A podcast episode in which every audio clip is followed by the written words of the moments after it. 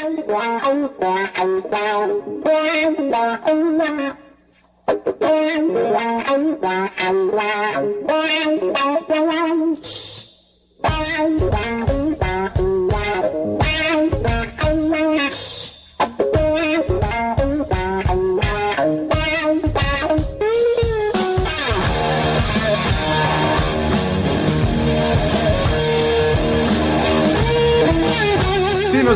Tactical Talk de número 43 na área. Estamos de volta aí com o nosso compromisso de pelo menos um Tactical Talk por mês.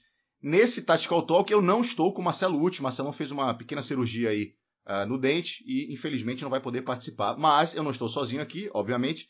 Estou aqui com o grande Renan Araújo, da equipe Devigru RJ, que hoje está morando nos Estados Unidos. Nós já fizemos alguns vídeos juntos, nós já gravamos outros podcasts também, mas a gente vai trocar uma ideia aí sobre algumas experiências que ele está fazendo sobre Night Vision lá fora, sobre o último jogo também que ele participou, trouxe um conteúdo bem interessante no canal dele no Instagram, e a gente vai conversar com ele agora. Fala, Renan, boa noite, meu amigo, como é que você tá? Fala, Aranha, tudo na paz, estamos aí para poder trocar mais essa ideia aí sobre, sobre o que é o Airsoft na gringa, e um pouquinho também sobre os brinquedos que a gente tem aqui. Pois é, falar em brinquedo, então vamos começar com um brinquedo que você está fazendo os testes aí, toda hora você é, bota no, no teu Instagram uh, alguma coisa relacionada ao Night Vision. E eu não entendi nada porque eu não tenho expertise nenhuma no tema. Eu não entendi se é uma câmera, se é um Night Vision, se é um teste do Night Vision numa câmera. Explica direito que, que, que salada é essa aí que você está fazendo, meu amigo.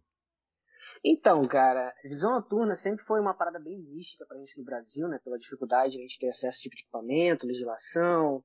E o único tipo de informação que a gente tinha até alguns anos atrás eram alguns vídeos bem esporádicos na, na internet. E o que eu percebi, eu já estou morando aqui nos Estados Unidos já vai fazer cinco anos, né? Então eu tenho acompanhado um pouco o que foi essa mudança da indústria, tanto de armas quanto de, de da visão noturna aqui nos Estados Unidos. E nessas últimas crises aí de, de, de Covid e esses riots que tiveram aqui, de bando de protesto aí que ocasionou vários problemas aqui nos Estados Unidos, essa procura por munição, por arma de fogo e por visão noturna aumentou muito, aumentou muito mesmo. Tanto que se você for pesquisar hoje no Instagram, por empresas americanas que trabalham com esse tipo de produto, vamos botar aí que você pode achar pelo menos mais umas 10 lojas grandes e todas elas começaram a página do Instagram em 2019. 2019 2020. Então eu percebi essa tendência e aproveitando também que essa, essa querendo a nossa popularização dar mais acesso também ao americano esse tipo de equipamento, eu acabei decidindo entrar e começar a testar por conta, digamos assim. É, simplesmente eu aproveitei a oportunidade. Aí nisso eu consegui, comecei a descobrir como visão noturna realmente funciona, a diferença entre gerações, o que, que é a tal da visão noturna digital que o pessoal tanto fala, que querendo ou não é uma procura do mercado também, ou, ou das pessoas que gostam do assunto, né? De ter um equipamento de visão noturna mais acessível, que quer não, ainda é um equipamento muito caro, inclusive para o americano. Então, dentro dessa salada de informação, eu decidi trazer isso para o Instagram. Eu, eu até entendo, eu fui um pouco, vou ser, vou ser sincero, que eu, eu fui um pouco relutante em trazer esse tipo de conteúdo pela dificuldade de acesso brasileiro, porém eu ainda acredito que o entretenimento em volta desse mundo tático ainda é algo que vale muito a pena a gente produzir, entendeu? Então acho que isso agrega tanto para a indústria de arma quanto para a indústria do airsoft, tanto para a indústria do noturna. Então todo mundo ganha. Todo mundo ganha com você vendo um filme bom, você vendo uma série boa nessa área. Então por que não também falar de equipamento que talvez você não tenha acesso, porém você está aprendendo uma coisa sobre, né? Então vamos lá, tirando a primeira dúvida aqui contigo. Aí nos Estados Unidos, o americano ele tem acesso a todo e qualquer tipo de, de NVG? Então, o americano ele pode comprar qualquer tipo de visão que ele bem entender um produto, não é controlado pelo. Porém, alguns modelos, digamos assim, já feitos, né, montados é, de, de, de, de, dispositivos de noturna, são somente, eram pelo menos, somente vendidos para pessoal militar ou de law enforcement, que era, por exemplo, o PBS-31 e o GPNV-18, que é aquele panorâmico, né? Ficou famoso aí pelo aquele filme Hora Mais Escura. É, antes dessa liberação, que aconteceu alguns meses atrás, que até foi anunciada pela TNVC, que é uma empresa de venda de visão noturna que é bem famosa nos Estados Unidos, esse tipo de equipamento só era vendido por esse mercado militar. É, então, as pessoas que eram civis que quisessem ter acesso a teriam que comprar de segunda mão. Então, mesmo que eu pudesse, que eu comprei de segunda mão de um camarada, um americano, aquele tipo de equipamento, eu, eu não existe lei que proíba de eu ser dono daquele equipamento, entendeu? Então, a gente não pode dizer que visão noturna é, digamos assim, restrito de nenhuma forma.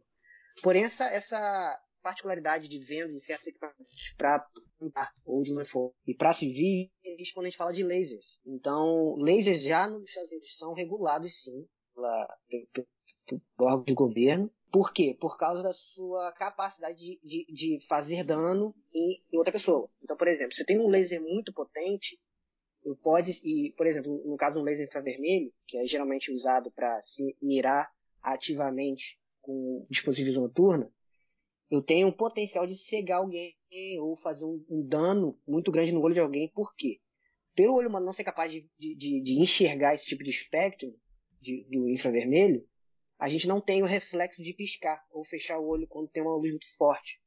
Então, quando aquele, aquele laser entra na, no nosso, nosso olho, a gente não tem defesa nenhuma sobre aquilo. Então, por isso que o governo decidiu regular esse tipo de laser até certa potência. Então, qualquer laser que vai acima de 0.7 miliwatts é regulado pelo governo e só pode ser vendido para público específico.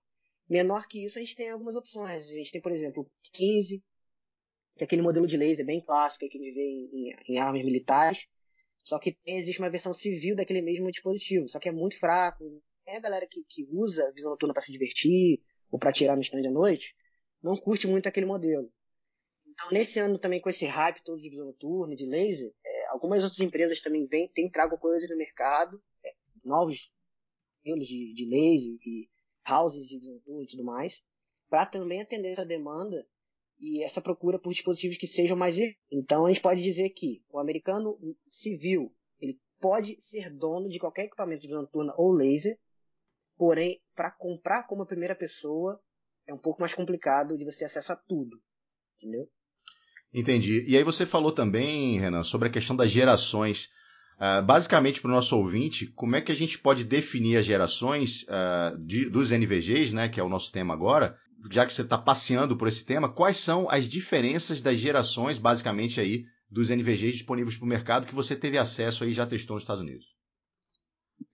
Então, é, se você abrir hoje o Facebook, por grupos americanos de venda ou de discussão sobre o noturna, você vai achar uma pergunta muito comum que é assim: ah, geração 1 é bom para usar aquilo, para usar aquilo, para usar nessa situação, naquela, ou geração 2 também é bom? Isso é uma pergunta muito natural, porque a diferença de preço de uma geração para outra é muito grande. Então, só para entender mais ou menos como funciona. É, a diferença de uma geração para outra, de, um, existe geração 0, 1, 2 e 3, basicamente.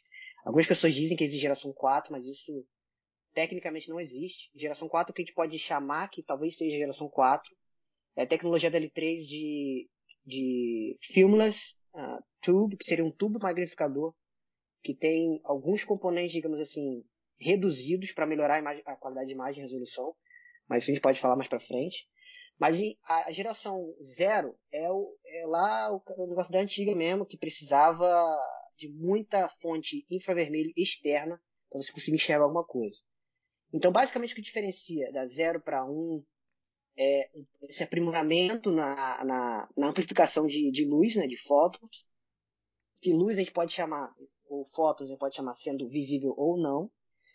E quando, só que para a gente é, começar a querer usar esses dispositivos para poder correr, dirigir, atirar, é, a geração 2, eu, eu pelo menos, que testei pessoalmente, é o mínimo que você consegue. Por quê?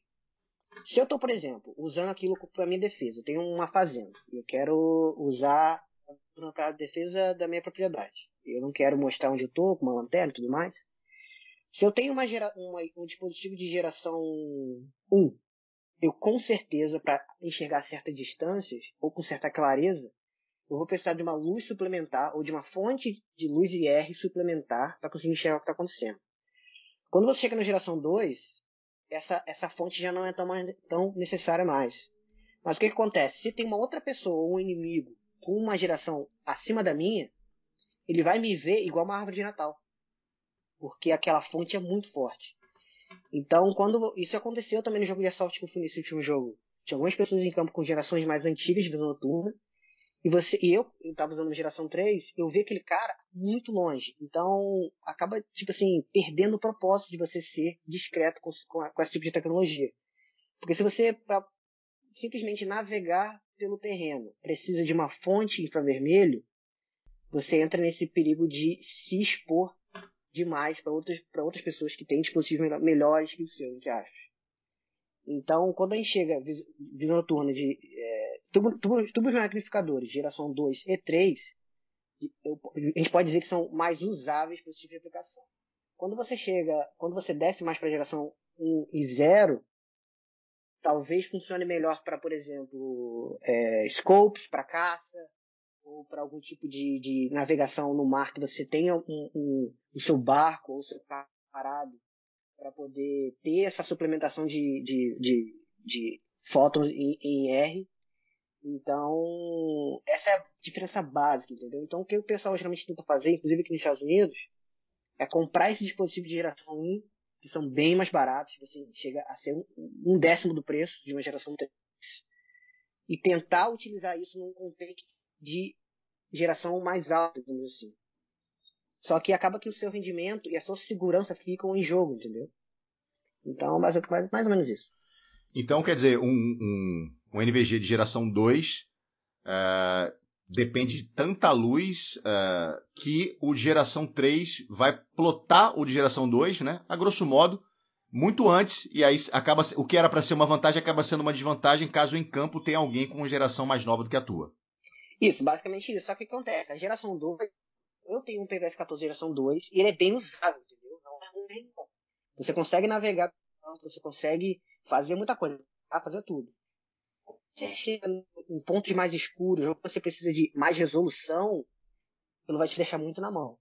Então, por exemplo, se eu diria assim, se a pessoa me perguntar a qual geração mínima que eu tenho que comprar para poder conseguir jogar no jogo de Airsoft ou atirar com arma de fogo, eu diria dois para cima, dois ou três. Exatamente pela dificuldade de navegação. Porque você imagina, você andar por aí sem conseguir enxergar. Você enxerga pouco porque é um ângulo de visão bem restrito, é 40 graus. Aí você imagina que você, você tá andando com seu, sua tropa, digamos assim, e tá todo mundo enxergando tudo bem, com geração 3, e você é o único que precisa daquela suplementação IR para conseguir enxergar o chão. Quando você ligar aquela suplementação IR, você vai condenar a posição de todo mundo, todo mundo vai ter aquele, aquela, aquela saturação de luz no, no tubo amplificador deles, então você vai atrapalhar todo mundo, entendeu? Então, na hora da, da, da, da uma atividade é, com a visão turna, o número, o número da geração, digamos assim, fica muito, muito mais importante. Agora, Renan, me diz uma coisa. Isso a gente está falando uh, ah, para você que mora aí, e até você falou dos custos também. Mas vamos trazer para a realidade brasileira. Né? Aquele jogador uhum. que após a pandemia aí, a gente espera que isso acabe o mais rápido possível. Pô, ele se gostou, se interessou, vai ter uma explosão de jogos, porque o cara tá represado dentro de casa, não consegue botar os equipamentos para jogar e etc. E ele quer agora enveredar também por esse universo da visão noturna. Uh, o que, que a gente consegue fazer aqui no Brasil, Renan, para poder uh, brincar com essa tecnologia sem ser aquele NVG que vem no Call of Duty? Não, fun fact aqui que eu vou compartilhar com você agora. Aquele NVG do Call of Duty lá que a galera. Eu não sei nem se tem, o pessoal no Brasil tem acesso a esse tipo de, de, de, de brinquedo, né? Que se eu não me engano, eles lançaram umas duas versões diferentes, né? De, de dispositivos de visão noturna, entre aspas, é, promocionais com relação ao videogame. São bem usados em certos contextos. Mas por quê? Porque aquilo ali, na verdade, não é necessariamente uma visão noturna analógica, como, como a gente tem falado aqui Aí a gente já entra no campo de câmeras que tem a capacidade de enxergar luz infravermelho. Então, e essa é exatamente a direção que eu acho que o brasileiro pode seguir. Porque eu também tenho falado um pouco disso lá no, no Instagram. Eu estou preparando também um vídeo de review para poder explicar para a galera e esclarecer também esses, essas diferenças. Né? Toda câmera digital, que a gente chama de sensor CMOS, é, que é, digamos assim, são sensores modernos, né? Que a gente tem câmeras hoje no seu celular, você tem nossas é, câmeras DSLR, a sua câmera de webcam do computador, são todos sensores digitais que têm a capacidade de absorver fotos também e converter aquilo num sinal eletrônico, que aquilo vai ser traduzido pelo computador da câmera numa tela. Isso é como uma câmera funciona. Só que qual que é a diferença? de uma visão de uma câmera que enxerga visão noturna e uma que não enxerga. Quando você pega uma câmera, por exemplo, uma câmera comercial digital ou a sua câmera do celular, esses sensores naturalmente têm a capacidade de enxergar luz infravermelho e ultravioleta também, que são dois espectros que o olho humano não consegue enxergar.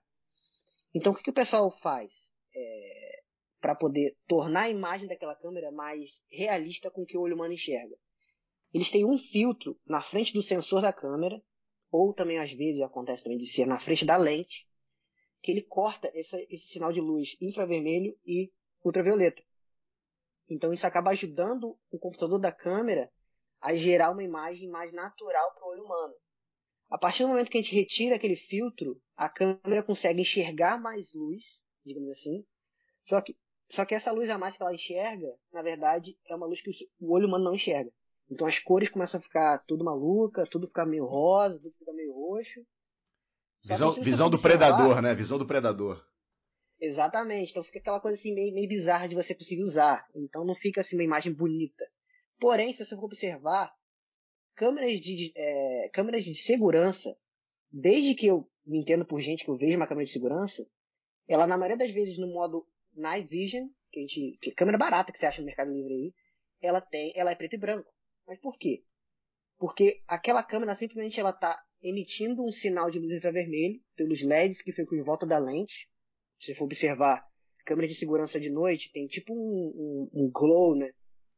avermelhado em volta da lente. É, ela tem uma coroa de LEDs em volta da lente, né? Exatamente. Então, o que é aquilo ali? Aquilo ali é uma fonte de suplementação infravermelho que bate no objeto que está sendo que está na frente da câmera e volta para o sensor da lente aquela informação. Nisso a gente consegue enxergar no escuro. Engraçado, porque isso é uma tecnologia bem antiga, isso não é nada, nenhuma novidade. Então o que que, que, que tem acontecido? O, a visão noturna digital simplesmente é uma câmera normal, que você encontra por aí, porém ela é desenvolvida de uma maneira ou alterada de uma maneira que ela consiga enxergar mais do que o olho humano enxerga. Porém, você não tem uma coisa que a visão noturna tem, digital tem, que é o quê? É a amplificação de luz.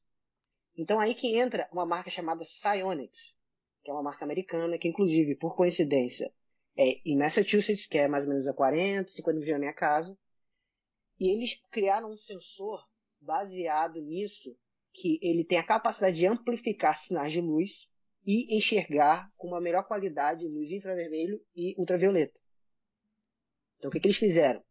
Eles criaram essa tecnologia e criaram uma, uma câmera de ação, como se fosse uma. uma não vou chamar de GoPro, porque é, é um formato diferente, mas se fosse uma GoPro, a mesma ideia da GoPro, porém com esse foco em visão noturna.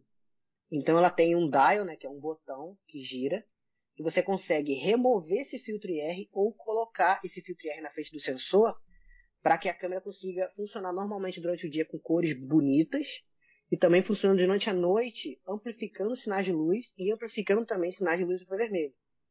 Então a gente consegue ter o que chega mais perto, na minha opinião, e, e, na minha opinião também é a única opção que você tem hoje de uma, de uma câmera que você pode comprar pronta, e você consiga usar ela como uma, um, um, dispositivo noturna mais próximo possível de um, de um, de um tubo magnificador analógico.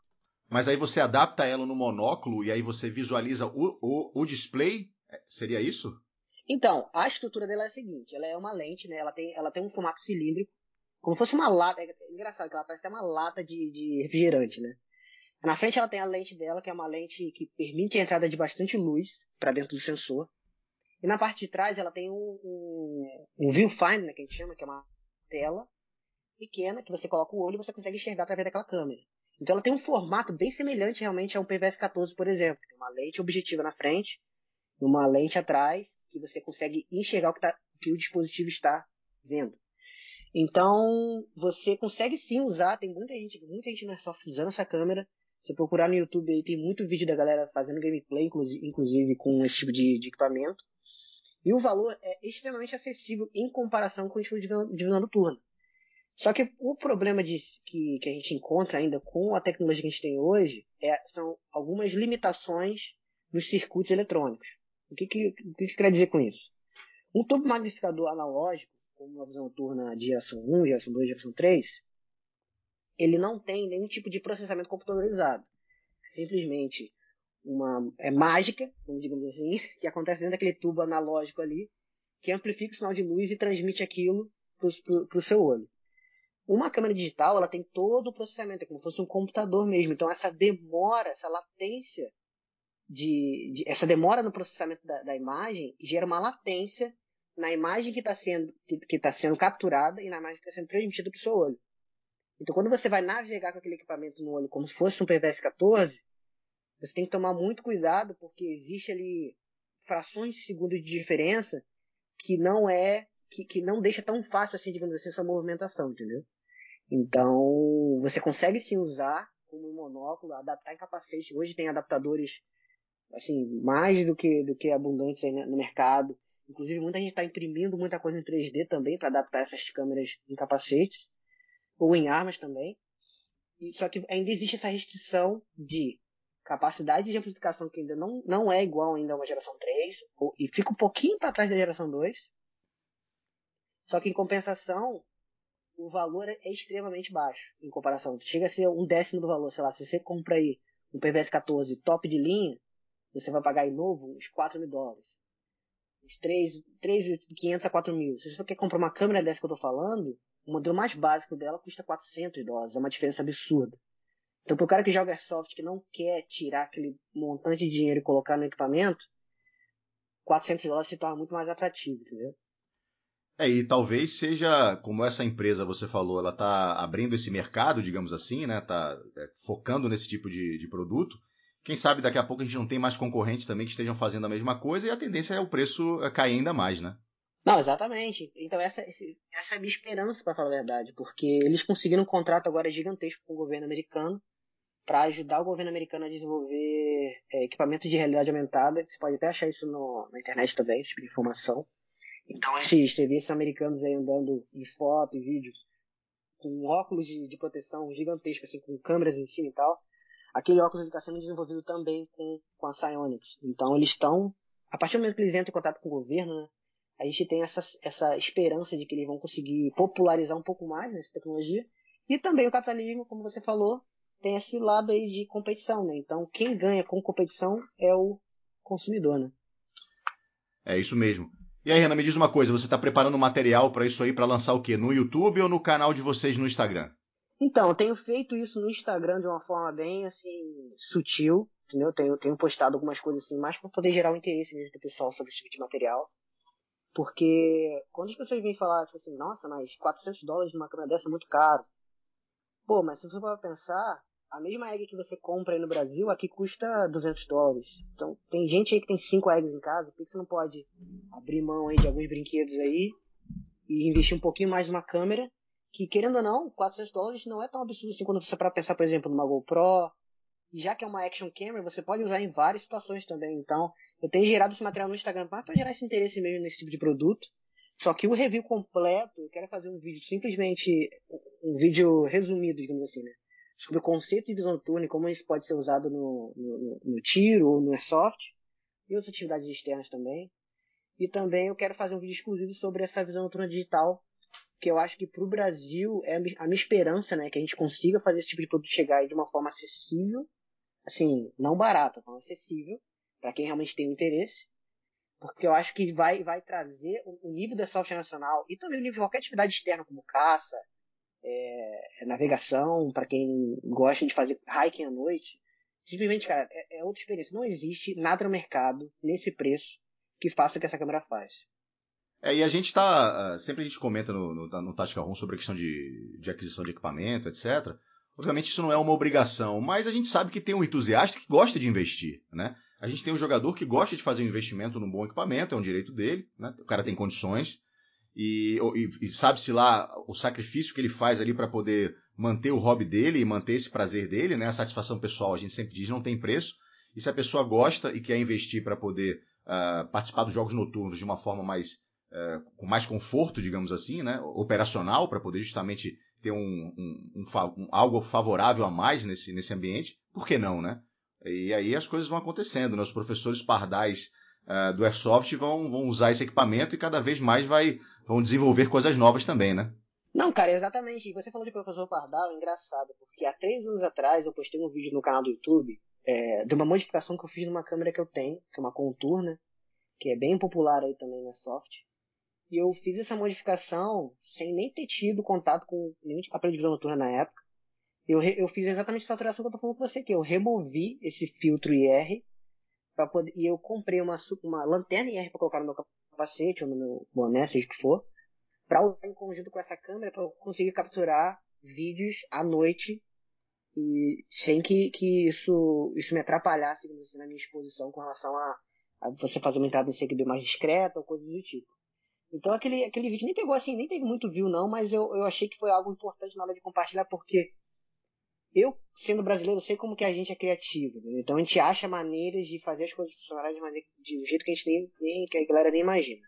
Então, lá no YouTube, lá no Instagram, inclusive, eu tenho lá o Highlights, que eu compartilhei alguns projetos nacionais aí de brasileiros que fizeram sim aparelhos de visão noturna digitais, utilizando câmeras de segurança, impressoras 3D, é, é, dispositivos de NVG é, dummy, né, fake, é, que eles conseguiram modificar de uma que ficasse funcional. Então, não hoje, para quem tem disposição para se arriscar nesse tipo de coisa, investir um pouquinho, você consegue sim ter um equipamento de visão noturna utilizável até certo ponto, né? não vai ser igual um tubo magnificador. Porém, uma coisa que eu acho interessante da visão noturna é o seguinte: se você for enxergar, enxergar isso num contexto de guerra, é, a visão noturna é uma vantagem tecnológica que os soldados confiam naquilo ali para poder executar certas ações. Então, quando você vê um vídeo de um cara fazendo uma incursão com uma tropa toda de visão noturna num, num, grupo, numa vila que não tem acesso àquele tipo de tecnologia, aquela vantagem tecnológica dá uma, dá, dá uma vantagem, né? O nome já diz, né? Extrema para aquele grupo. Então, eu acho que no Brasil é uma oportunidade que a gente tem de, de, de, de a galera que tem mais assim interesse nessa área ou tem mais esse talento de você conseguir modificar equipamento eletrônico e tudo mais, de ter essa vantagem tecnológica em campo, entendeu? Então acho que a gente consegue tra também trazer essa perspectiva do mundo real para o Airsoft. É, e não há nenhum problema quanto a isso, muito pelo contrário. Todos ganham, barateia, é, processos alternativos e a coisa acontece. Então, pô, é excelente mesmo. Então estamos ansiosos, aguardando aí seus reviews, seus vídeos, seus materiais a serem produzidos aí sobre NVG e similares aí. É, é tem, tem, tem deadline isso aí, Renan? Tem prazo? Cara, então, eu tô, eu tô. Eu tenho outro evento de Airsoft que deve rolar no final desse mês. Então eu tô querendo gerar um pouco mais de material com a câmera digital, não com o meu, meu, meu visão noturna é, analógica, né? Pra conseguir tentar fazer uma comparação de, num contexto de jogo, entendeu? Porque eu posso sair aqui, fazer uma trilha à noite e trazer esse material pra, pra galera. Porém, eu acho que não vai ser um material completo o suficiente pra gente poder encaixar no nosso contexto. Então só tô esperando a oportunidade de ter alguns jogos é, digamos assim, que me dê esse material a mais para conseguir trazer esse, esse, esse, conteúdo aí. E agora falando em jogo, né, a gente sabe que recentemente você participou de um, de um grande evento uh, aí nos Estados Unidos. Talvez tenha sido o evento principal de Airsoft, né, que você tenha participado até hoje, pelo menos, né? E você trouxe uhum. diversos, uh, diversas informações interessantes que você uh, divulgou lá no, no, no, canal de vocês no, no Instagram. Então, Sendo esse o jogo mais é, relevante que você participou até hoje, Renan, me diz uma coisa, né? E você já participou de jogos relevantes aqui no Brasil também, a Javista Fênix, por exemplo, né? Que é, é, é era o, enquanto existia, era um, um, dos topos da pirâmide aí dos jogos de Airsoft aqui no Brasil, sem dúvida nenhuma, né? Deixa saudade, a gente espera que, que eles retornem aí pós-pandemia, né? Que a gente tenha a oportunidade de participar novamente, porque são jogos fantásticos realmente, em todos os sentidos, né? Não só na questão do jogo, mas na questão da camaradagem, interação entre as pessoas, enfim. É esse, só quem foi sabe quão, quão bacana é, né? E, e aí, aí, assim, qual é a tua percepção, né? Ainda que você tenha jogado é, fora da tua equipe, né? Você não estava num contexto de equipe, mas o que, que você achou? O que, que, o que, que a gente deve para eles ou o que, que a gente não deve para o americano? Cara, o que a gente deve para o americano é o seguinte, é questão de estrutura, né? É, o americano ele tem acesso, já tem uma mentalidade, uma cultura bem diferente da nossa com relação à, à normalização de, de, de, de, artigos, digamos assim, militares, né? Armas de fogo, noturnas e tal.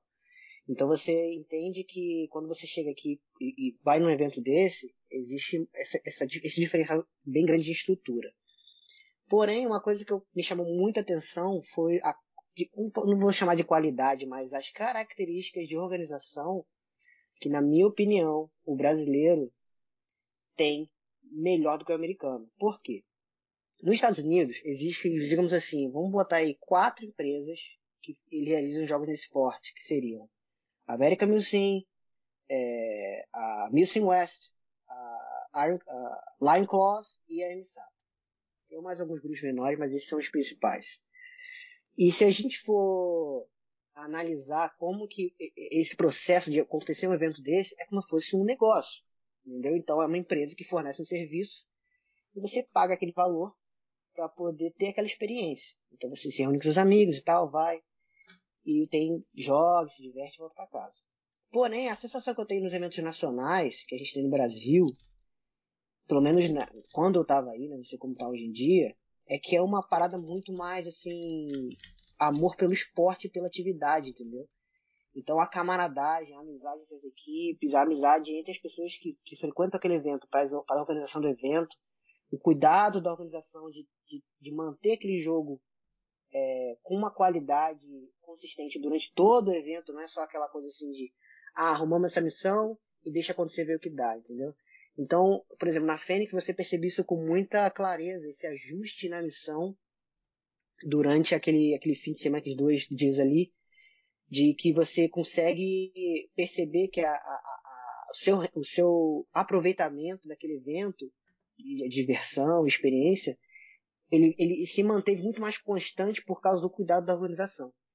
O americano, acho que por existir essa relação de cliente e, e, e prestador de serviço, existe muito mais o cuidado de, pô, o cara pagou, então deixa eu tentar fazer uma experiência maneira, só que não existe aquela, aquele relacionamento pessoal, entendeu?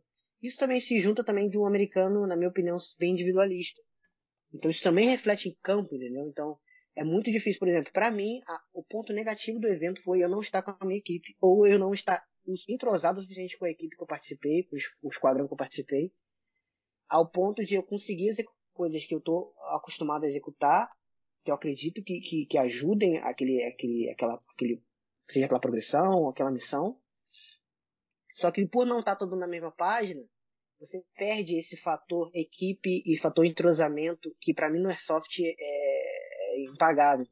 Você ter um grupo, ou pelo menos um amigo, dois, vocês estão acostumados a jogar junto, tem aquela comunicação não verbal de qualidade que vocês conseguem mais ou menos esperar o que, o que cada um está pensando.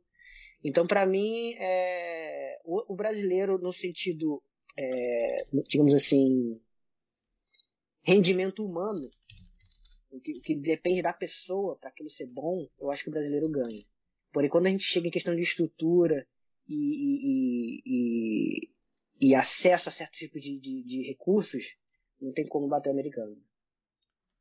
É business, né, cara? Eles analisam isso aí como negócio, que é uma coisa que está acontecendo aqui no Brasil também devagarzinho, obviamente a passo de tartaruga aleijada, né? Mas eu acho que está acontecendo. Eu acho que isso aí vai naturalmente vai, é, vai, a gente vai chegar a um ponto daqui a x tempos, né?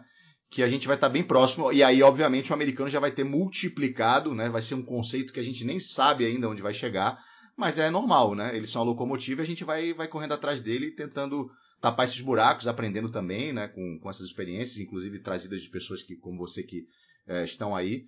Então, acho que a gente vai chegar lá também. Né? E, e, a própria, o próprio volume de jogadores também, talvez, né, Renan? Aí, ainda que no, no, Brasil tenha crescido pra caramba o, o, número de praticantes, de jogadores, aí deve, deve, ser muito mais, né, cara? Então acaba, acaba sendo essa questão do negócio mesmo e toca pra frente, vamos lá. Você falou sobre é, o valor do jogo. Esse jogo foi o quê? 24 horas e você pagou quanto? Cara, esse jogo foram dois dias. Na verdade, foi um dia e meio que a gente foi chamar assim, né? E a estrutura de jogo desse evento específico acontece. Esse evento ele foi um evento de recon, de uma locação nova. Foi um resort desativado no estado de Nova York. E por ter sido evento de recon, é, a organização aproveitou né, para poder meio que testar algumas, alguns conceitos dentro desse campo. Então foi um evento menor do que o normal, foi um evento para 100 pessoas, que na minha opinião é, ainda é um pouco grande assim, pelo espaço que era, mas dava para funcionar bem assim, se você organizar direito, né? O valor, do, por exemplo, de um jogo desse no fim de semana varia, mas vamos botar aí que seria numa média de 150 dólares a 250 dólares pelo, pelo evento inteiro. Aí nisso você tem, por exemplo, você tem lojas lá dentro durante o evento que você pode comprar bolinha, pode comprar granada, pode comprar o que também existe uma certa um comércio ali dentro, né?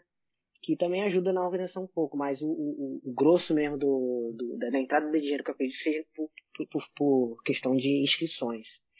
E são jogos abertos, entendeu? Então facilita também o acesso da galera a esse tipo de, de evento. Não é aquela coisa no Brasil, por exemplo, que às vezes a gente quer um evento X, só que a gente não conhece ninguém, não sabe como ir, aquela coisa meio assim obscura, né? Não era, não sei como tá hoje em dia. É, mas aqui, por ter realmente divulgação e essa normalização desse tipo de coisa, é tudo assim, para ter muito mais gente do que a gente tem no Brasil. Tá, e aí esses, esses 150 dólares, eles dá direito ao quê? Nada. É só entrada e só. Só pra você ter a oportunidade de jogar. Se você tem que pagar sua bolinha, você tem que levar sua comida. Sua estadia, se, se você quiser dormir no campo, você pode, só que você leva suas próprias coisas. Então é cada um por si. A, a organização, para não falar que eles te dão nada, eles te dão, às vezes, um patch daquele evento. Eles te dão um cartão de segurança que é para você escrever seus, seus. Se você é alérgico a alguma coisa, tipo sanguíneo, contato de emergência. Eles pedem que você coloque isso no seu braço esquerdo dentro da farda. E você ganha um. que eles chamam de hit stick, que é o que, que é? Nesse evento da Emissato especificamente, é uma, é uma regra de médico um pouco diferente que a gente no Brasil. É bem mais simples. Você, você basicamente, vou resumir aqui, né? Cada vez que você é atingido, você tem três velcros nas suas costas, nesse, nesse, nessa fita de velcro, né? Que eles te dão né, quando você se inscreve. E essa fita de velcro, ela, é, ela tem três velcros, que é um lado é preto e outro lado é vermelho. Então, cada vez que você é atingido, você tem três oportunidades de ser atingido e ser curado, né? E esse velcro ele é virado pro lado vermelho. Então, quando você chega em três, você vai pro respawn. Um, e cada vez que você é atingido, você é obrigado a esperar dois minutos naquele local. Então você não pode ser curado e continuar jogando, entendeu? Então é basicamente isso que você ganha, só que o. Assim, aquilo vai custar, sei lá, 5 dólares para os caras fazerem, entendeu? Então o dinheiro que você paga é simplesmente pela inscrição, não tem nada de brinde não. Tá, e quanto à questão da segurança, você falou sobre esse cartão que você coloca no teu braço esquerdo, que é convencionado, entregue por eles, mas vamos supor uhum. que você tenha passado mal e precise de um atendimento médico, ambulância, alguma coisa. Existe isso no local ou não? Você é responsável por você ser extraído dali e ter um atendimento médico de verdade, se caso aconteça alguma coisa com você? Então, cara, eles têm sim. Eles geralmente têm uma, alguém ali disponível para esse tipo de emergência. Inclusive, eles passam no briefing, né? Caso alguém se machuque, para você gritar médico, assim, médico real tal, pra galera saber que não é parte do teatro do jogo. E você, inclusive, em alguns jogos tem até uma equipe de bombeiros. Não, assim, não é uma equipe completa, né? Mas é uma comunidade menor de bombeiros. Porque a gente usa muita granada pirotécnica. Né? Então existe o risco também de incêndio em certos locais. Então a gente tem, tem realmente tem esse apoio sim, entendeu? O ambiente era muito deteriorado, Renan? Ou ainda estava tudo inteirinho no lugar que você jogou, já que era a primeira vez? Cara, tava tudo muito inteiro. Inclusive móveis, todos na posição, tinha cama arrumada. Então, assim, tava. É, é, foi, assim, foi um local incrível, assim, exatamente por isso, entendeu? Aquele local que a gente sonha, assim, de que você entrar e realmente imaginar aquilo funcionando, só que você tem a liberdade de jogar ali dentro. Então, o local tava bem inteiro. Tinha algumas restrições, assim, com relação a, por exemplo, as sacadas de madeira que estavam um pouco deterioradas. Eu até vi um pouco no vídeo isso acontecendo e tinha algumas restrições. Houve também um, uma, um cuidado da, da organização de isolar certas áreas que eram relativamente inseguras, então também tem esse cuidado. Porque é aquela coisa, né, cara? O americano tem muito também esse lance da, da, da do medo de tomar processo. Né? Então, se alguém morre ali, se alguém se machuca, mais que você assine, assine toda a autorização para estar ali, aquela coisa toda, é, existe esse medo aí também da galera se machucar e, e queimar a organização. E me diz uma coisa, você, como é que foi a tua interação com a equipe que você foi inserido? Cara, foi assim, eu já tinha jogado com eles antes, então na, na, no momento que eu fiz a minha inscrição, eu, eu, pedi que a organização me colocasse com aquela mesma equipe, porque eu já, eu já tinha jogado com eles outras vezes, então para mim foi mais fácil. E eu também estou buscando também entender como que o americano pensa nesse sentido, né, com relação à, à dinâmica de jogo. Só que eu tenho falado com alguns amigos também, que uma coisa que eu tenho, que eu senti muita dificuldade nesse, nesses últimos anos aí com relação ao soft, é achar é, pessoas que, que, tipo assim, é, consigam conversar na mesma língua tática comigo, se a gente pode chamar assim, entendeu? Que a, galera que, que realmente gosta dessa, dessa parada de estudar sobre tática e técnica e tentar aplicar aquilo no Airsoft de uma maneira, de uma maneira assim, eficiente, que funciona até certo ponto. Então uma coisa que eu, por exemplo, identifiquei nesses últimos tempos é que o americano é muito, é, ele traz esse individualismo para dentro de campo. Então uma coisa que a gente espera que, por exemplo, que a gente vê no Brasil, né? Que às vezes a gente, por exemplo, tá sozinho em campo, tá você e mais um amigo de equipe, você cola em outra equipe, vocês conseguem se entender. É, isso aqui é um pouco mais difícil, porque existe muita afobação, por exemplo, de atirar aquela coisa. É, inclusive na equipe que eu, nesse, nesse esquadrão que eu tava, que eu tava jogando junto, eles até que foram bem assim, é, equilibrados em, em muitos pontos, mas eu acho que ainda falta aquela vontade de, de executar uma boa missão. Entendeu? É muito aquela coisa, tipo assim, aquela, aquela síndrome do gameplay, né? Eu quero botar minha câmera no capacete, fazer uma jogada bonita para botar no YouTube depois. Mas, por exemplo, eu tava até conversando com um amigo da Europa esses dias, que você, por exemplo, é muito difícil achar no YouTube vídeos de gameplay de equipes jogando juntas e, e, e, e, e trabalhando uma com a outra. Então existe muito aquela coisa de eu quero fazer gol, mas eu não quero passar bola. Entendeu? Então acho que isso é um ponto muito negativo aqui. Eu ainda acredito que eu vou achar pessoas aqui que tenham uma mentalidade um pouquinho diferente para poder conseguir ter um jogo mais divertido, na minha opinião. Só que isso para mim é um, é um ponto negativo assim bem, bem, bem forte. É interessante você falar sobre esse aspecto, Renan, porque eu particularmente não sou muito de ficar vendo gameplay. Aliás, eu não vejo gameplay de fato, né?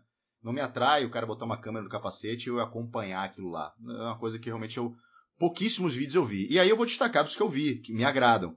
Né? Inevitavelmente eu vou remeter aos caras do Green Mountain Rangers, que eles têm vídeos bem legais, né? bem interessantes. Pode dizer que eles foram uh, uns precursores com vídeos uma, uma qualidade um pouquinho maior nesse sentido, de edição, é, de, de, jogo em equipe. Né? Não há um destaque para o A, o B ou C, eles passam o contexto geral ali. E tem um vídeo também, obviamente vou, vou uh, puxar a brasa aí do, do Marcelo Uti, que eu não sei onde tá, se tá no YouTube ou se tá no Vimeo, eu não lembro. Em que ele bota uma música de fundo, ele narra o que acontece via texto, né? Então você está inserido naquele contexto. Você sabe o que está acontecendo, você sabe o que, que ele está fazendo, o porquê ele subiu em tal lugar, porque ele desceu, porque ele se comunicou com fulano, que se ele foi atingido ou não muito, muito, muito didático. E esse vídeo me agradou também, porque é como se eu estivesse fazendo parte daquele, da, daquele jogo, né? Naquele momento eu fiquei ligado, querendo saber o que estava acontecendo. Era muito mais uma narrativa de um filme, por exemplo, do que um gameplay pelo gameplay tipo Call of Duty, que esse não me agrada de jeito nenhum. Mas é interessante você falar isso, porque a gente está num lugar que talvez uh, esse fosse um dos últimos aspectos a serem elencados, né? Porque a galera tem uma puta cultura aí. É, de militar, de arma, de tática, de técnica, de acesso a tudo. Enquanto aqui a gente patina pra cacete. Agora a coisa tá melhorando, agora a coisa tá crescendo. Mas a gente patinou muito, por muitos anos. É, e é interessante você falar justamente o que a gente não espera que você falasse, entendeu? É, cara, eu assim, eu vou ser bem sincero, eu também me surpreendi com relação a isso, entendeu? Porque que não, a gente tem aquela, aquela percepção do airsoft americano como ser um GMR em cada esquina. Só que não é bem assim. Exatamente. Inclusive, eu conheço, eu conheço pessoas que já jogaram com o GMR, é, inclusive o GMR é bem, tá bem perto daqui, como, como time, né? Eles têm várias agora divisões agora, mas eles têm, eles viram e mexem, é, a galera se esbarra por aqui, entendeu? Eu nunca tipo, com eles em campo não, mas eu já ouvi falar, por exemplo, que eles não, eles, tipo assim, a galera vê eles jogando, né? Não vê aquela coisa assim muito, muito absurda de, de, de qualidade, entendeu? É mais assim, mas eu acho que os vídeos antigos eles realmente eram muito bons. Tem vídeos em mata que eles mostram, mostram progressões bem interessantes, é, é, é, jogadas assim, em grupo muito interessantes. Inclusive, é, a gente lá no, no, nosso canal, a gente tem um vídeo de jogo chamado Operação Miller, que a gente fez há cinco anos atrás, esse vídeo. E há três anos atrás, dois anos depois desse jogo, a gente, eu fiz um uma live, né, que a gente chamava de Hangout na época, com, com, com o João, eu já estava morando aqui fora, e a gente fez uma hora e meia de vídeo explicando cada detalhe daquele vídeo o porquê que a gente fez, o que, que aconteceu naquele momento. Que é excelente, gente tomou certas decisões. Eu, eu vi, é excelente. Porque... É excelente. Então, então isso aí para mim é o que eu gostaria de fazer com mais frequência, entendeu? De trazer essa perspectiva de time e não a perspectiva individual que para mim não adiciona. É realmente essa ideia do Call of Duty lá de você sair com a sua arma e matar o máximo de gente possível. Mas eu acho que isso é, é uma fração muito pequena do Airsoft. O Airsoft tem condições e é muito mais do que isso, entendeu? Então acho que o americano é, caiu nesse talvez nesse comodismo né, de, de, e também essa influência também de videogames também. Nada contra videogame, Mas eu acho que quando você chega, quando a gente está conversando sobre, pelo menos é o que eu julgo, né, sobre qualidade de, de, de experiência, eu quero ter uma experiência em grupo maneira, porque na minha opinião não existe airsoft sozinho. Então você precisa de pelo menos um amigo, dois aí que você consiga é, se, se sincronizar e, e, e, ter uma experiência que vai além daquela coisa de você apontar em alguém e apertar o gatilho, né? É isso aí, Renan. Eu concordo com você e eu acho que sinais dos tempos, né? É, essa esse Call of Duty do Airsoft agora, né? Dos hit kills, das câmeras com aquele com a mirazinha e tal, é uma coisa que é bem de rede social, né? Dessa autopromoção. Todo mundo quer um patrocínio novo, todo mundo quer um, né, um apoio da bolinha X e etc. E tudo bem, né? Mas isso, em contrapartida, gera um conteúdo que, ao meu ver, não me agrada. Né? É um conteúdo que eu acho muito pobre. Não, não, me, não me acrescenta em nada saber se o cara uh, teve 100 hit kills ou, sei lá, né? essa nomenclatura nova da molecada aí. Isso, aquilo eu não aprendo nada. Então, a gente não consegue ter muito acesso a esse tipo de coisa. Então, o, o que vocês fizeram né? Muito bem lembrado, é, esse jogo que vocês fizeram foi em Cabo Frio? Foi em Arraial do Cabo? Onde Cabo foi? Frio. Cabo, Cabo Frio. Cabo Frio. Numa fábrica gigante, né? Abandonada e tal. Exatamente. Pô, fantástico aquele vídeo lá. E eu lembro que você fez depois, depois um, um debriefing, né? Algum tempo depois com, com o Lariano. Fantástico também. Então são poucos canais, inevitavelmente, assim, né, para quem está acompanhando o Tactical Room, para quem acompanha o que a gente faz, são pouquíssimos canais que a gente acompanha de fato de Airsoft, porque são coisas que não interessam, de fato, pra gente. Não quer dizer que sejam ruins, não é isso, mas é ruim ao nosso ver, né?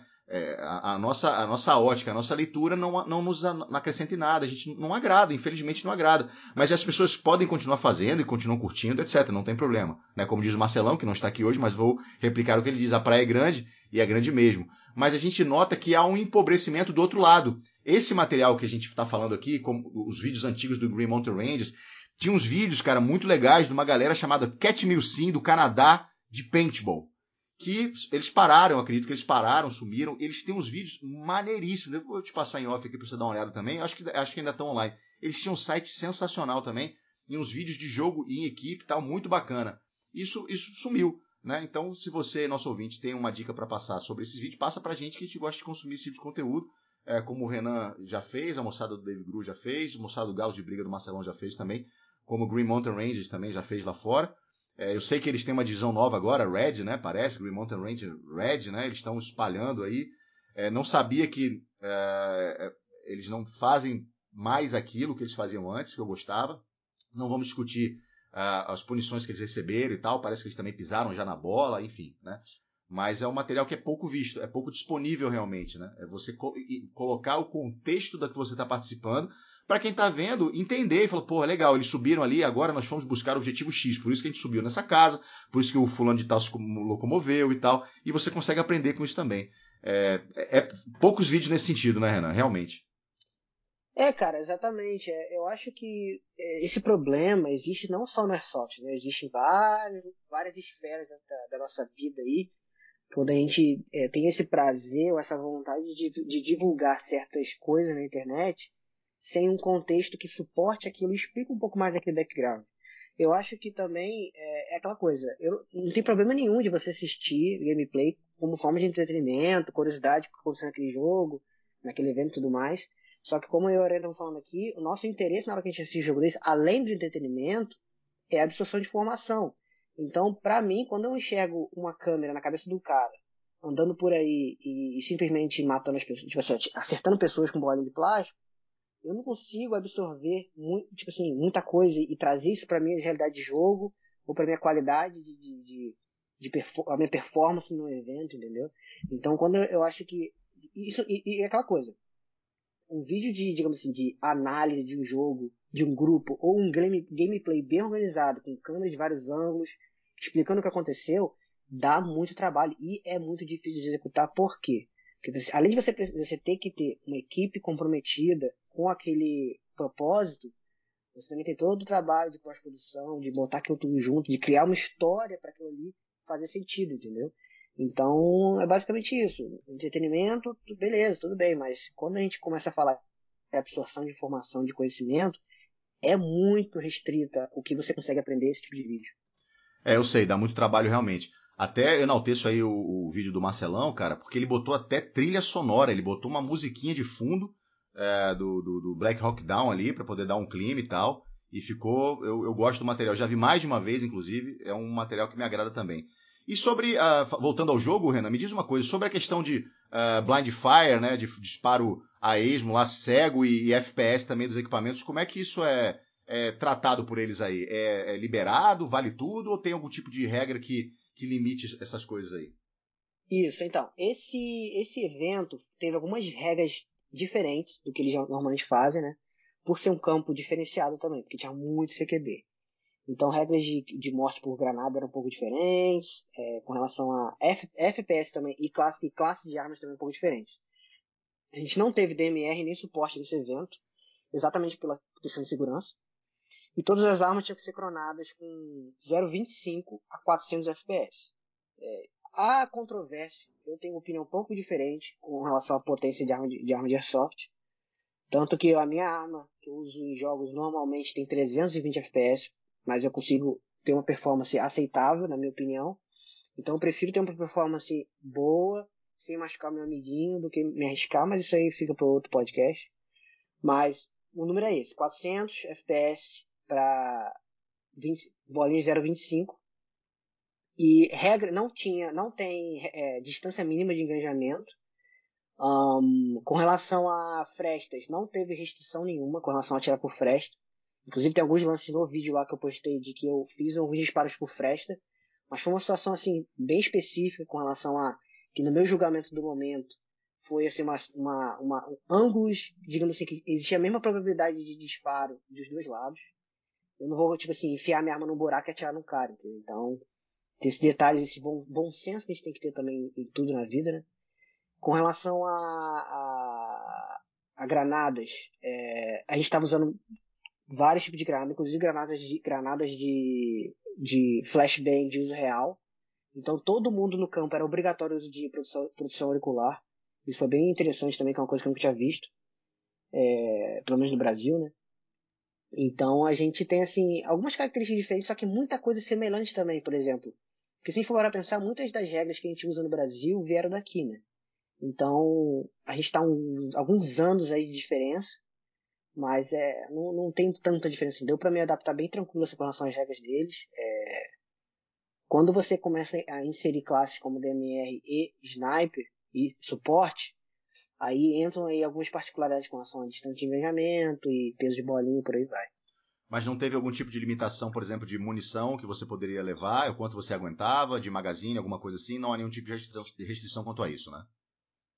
Então, a MSATO ela não costuma adotar esse tipo de restrição. É, geralmente você pode levar quantos mag você quiser, só pode mid cap ou real cap, não pode high cap. Porém, você pode levar, carregar com você quanto munição você bem entender. Inclusive, enquanto você estiver morto, esperando a sua cura, algo do tipo, você pode também recarregar seus magazines e tal, sem problema nenhum. Mas se for, por exemplo, um evento da Milsim West, ele já tem algumas regras bem assim diferentes. Por exemplo, você tem, tem regras de munição que se um, esquadrão abordar um outro e render todo mundo, ou matar todo aquele esquadrão, eles têm talvez o direito de pegar a munição daquele esquadrão. Então isso já começa a entrar em áreas um pouco mais cinzas, assim, né? Do que, que você gosta de fazer ou não, ou que estilo de jogo você curte ou não. E tem a questão também do, do da, da experiência um pouco diferente, né? Por exemplo, essas empresas como, como a American Museum e a Museum West são empresas de, que, que, que priorizam coisas diferentes dos seus eventos. Então, a Mission West ela é muito mais assim imersiva com relação a, por exemplo, você pode usar inclusive é, Blank Fire, que é festim, né? Você pode usar festim.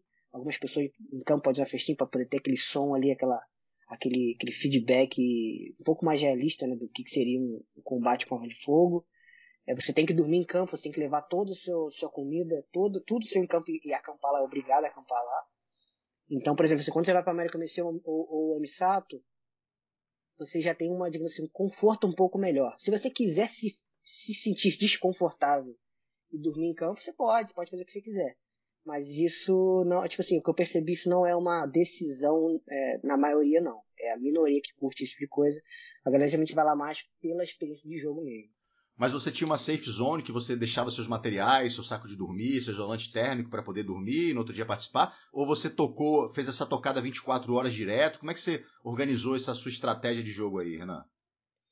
Então, cara, eu tenho 31 anos. Pra ser bem sincero, eu não vejo mais tanto interesse em ficar passando perrengue em campo, entendeu? Então, qual foi a minha decisão? Nesse caso, eu preferi ficar no meu carro, voltei pro meu carro, dormi no meu carro e depois volto para jogar, entendeu?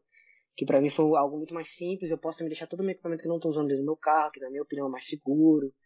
Então, eu não gosto, eu, ainda mais sendo brasileiro, né? Sempre tem aquele, aquele, aquele pé atrás, né? Tipo, vou deixar meu equipamento aqui junto com essa galera, não conheço ninguém. Então, eu preferi ficar no meu carro. E uma galera foi pro hotel, dormiu no hotel, tipo, volta no outro dia. E uma coisa interessante desse evento também é que todas as missões tinham horário.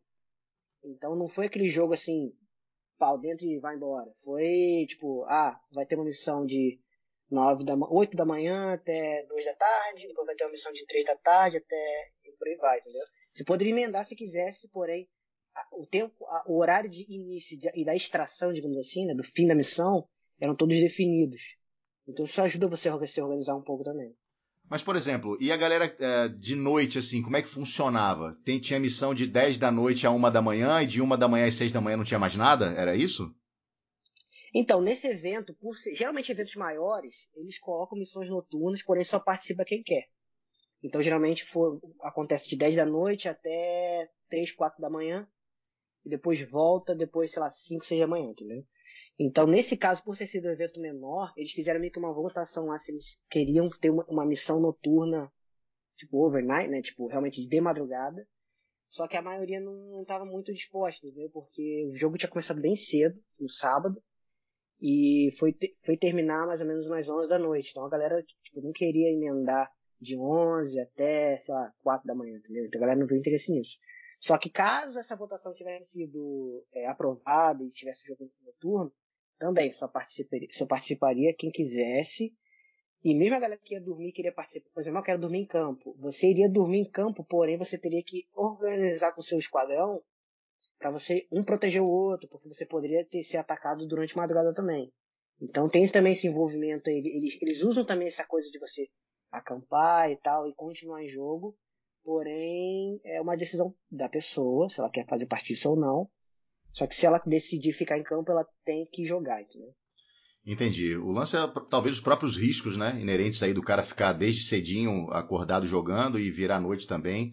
É, talvez para a própria organização, estrategicamente, não seja tão interessante que todo mundo abrace essa opção, né? Porque deve dar muita merda também nesse, nesse, nesse horário, né? Na parte da madrugada, né?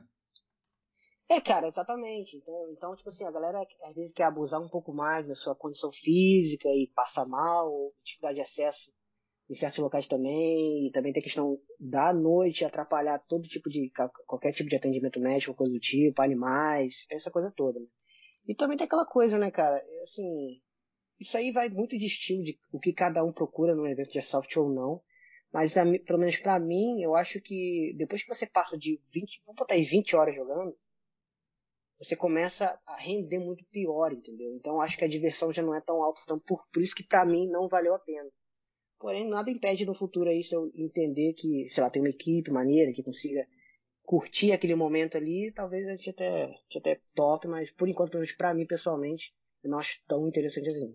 E falando em futuro, Renan, qual é, quais são os planos para o seu futuro como jogador de airsoft nos Estados Unidos? Cara, vai, vai acoplar numa equipe, vai montar uma equipe, vai grudar com um brasileiro, vai colar com os gringos? Como é que você, como é que você vai fazer para ter essa experiência que você quer buscar ainda aí fora, que você tinha aqui no Brasil com teus irmãos, né, do Dave Gru, que eu sei que sim, mas que você ainda está em busca aí nos Estados Unidos, cara?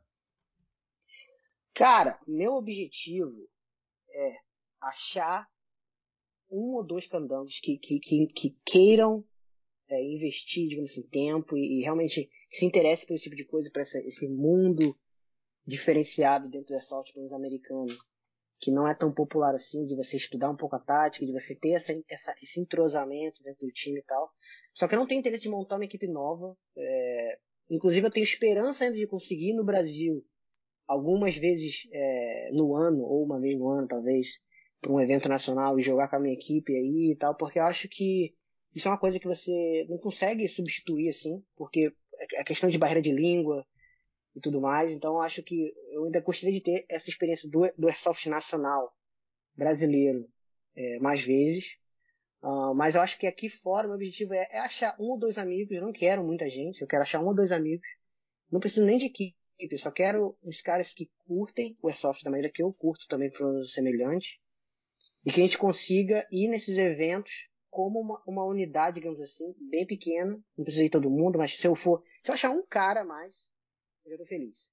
Porque eu acho que eu ainda vejo muita vantagem, por exemplo, num jogo que você tem um, uma equipe pequena, entendeu?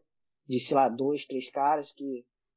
Dois, três, quatro caras que realmente se entendem, falam a mesma língua, digamos assim, em campo, não necessariamente língua falada, mas em campo, e que você consiga extrair o máximo daquela experiência que você procura naquele tipo de evento, entendeu? Então, eu acho que, tipo assim, pode ser brasileiro, não tem restrição, ah, vai ser brasileiro, vai ser americano. Inclusive, já achei alguns brasileiros aqui na região que que jogam, já vieram do Brasil com, com alguma experiência de jogo.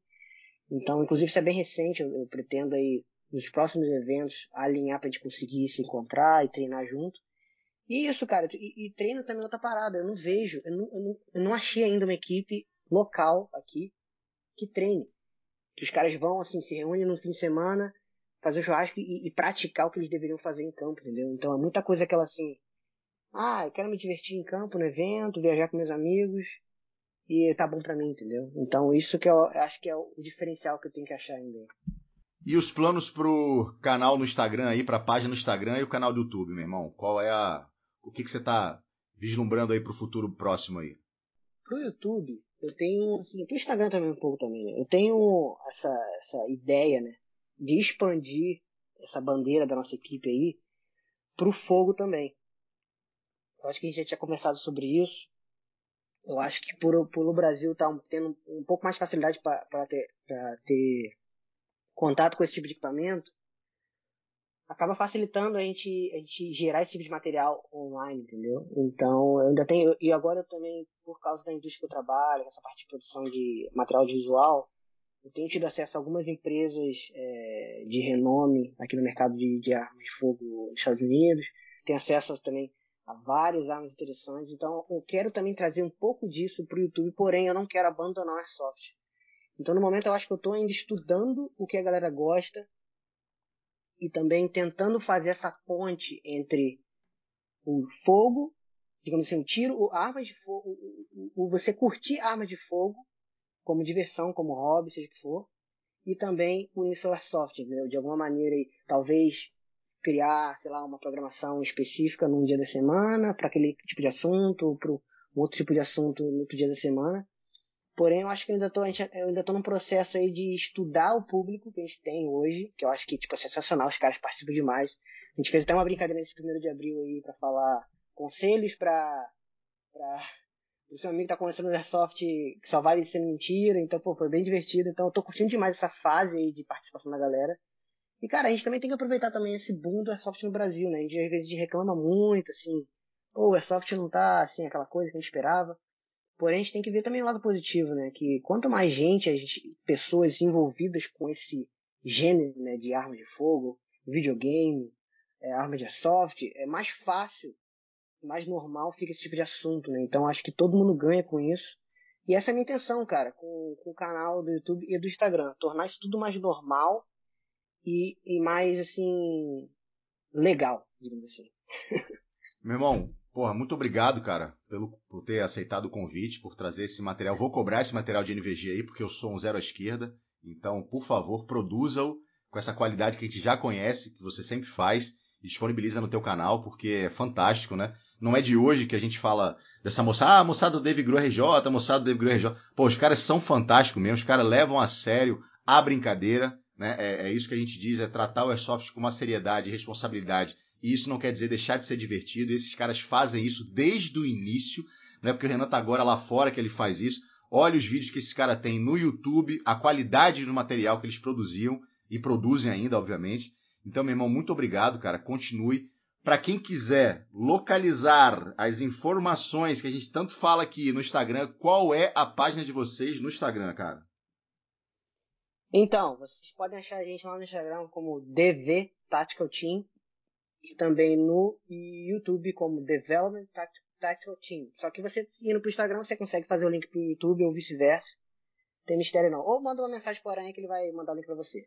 Pô, com o maior prazer, meu irmão. Com o maior prazer. Eu sou fã do material de vocês, cara. Pureza Dalma mesmo. Eu gosto pra caramba do que vocês produzem. Sempre que tem uma coisa nova lá, eu vou ver, porque é o que vai incentivando. E por falar em incentivo, eu queria mandar um abraço aqui e também um incentivo para a moçada do Gap Airsoft, que eles estão fazendo um podcast também, olha só, criando filhotes, né?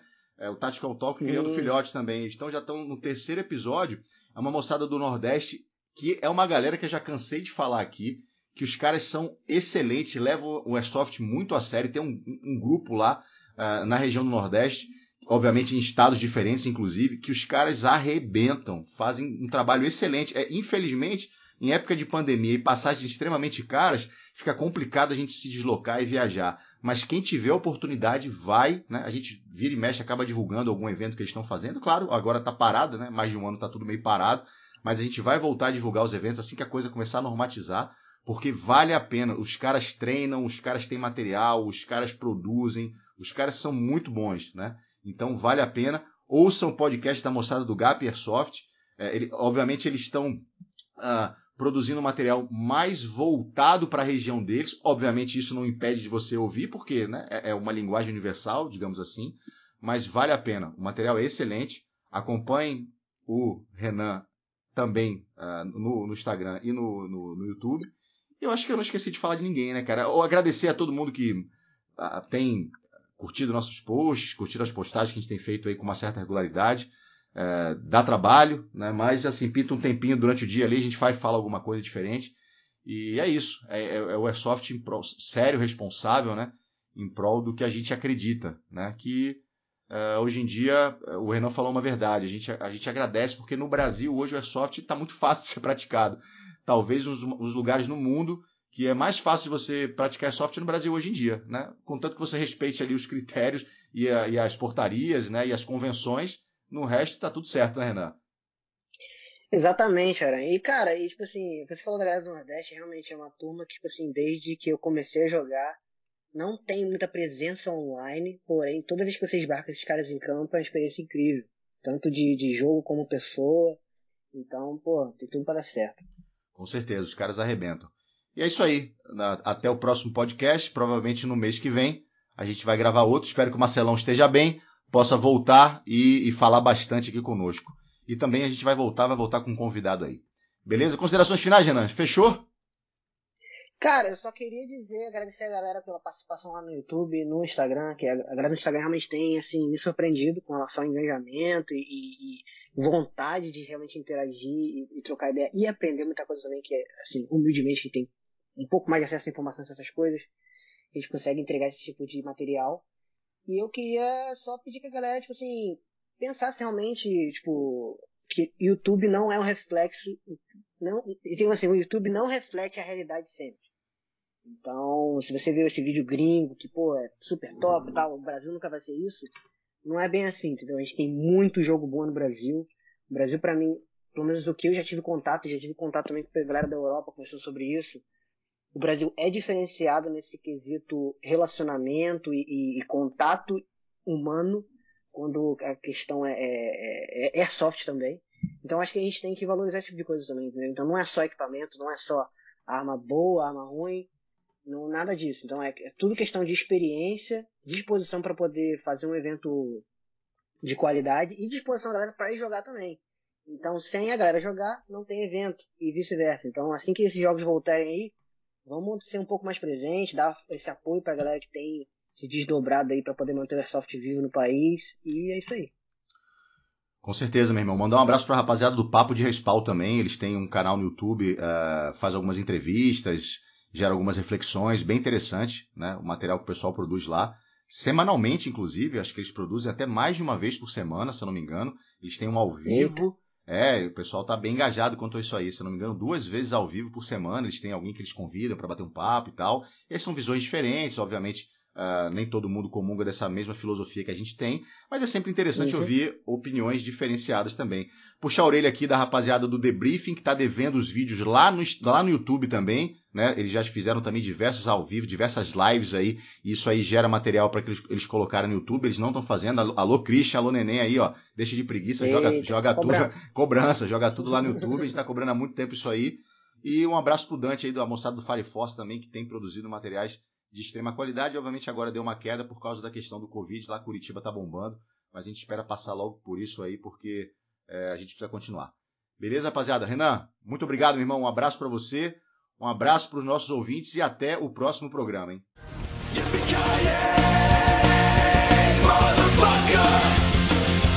Yippee-ki-yay,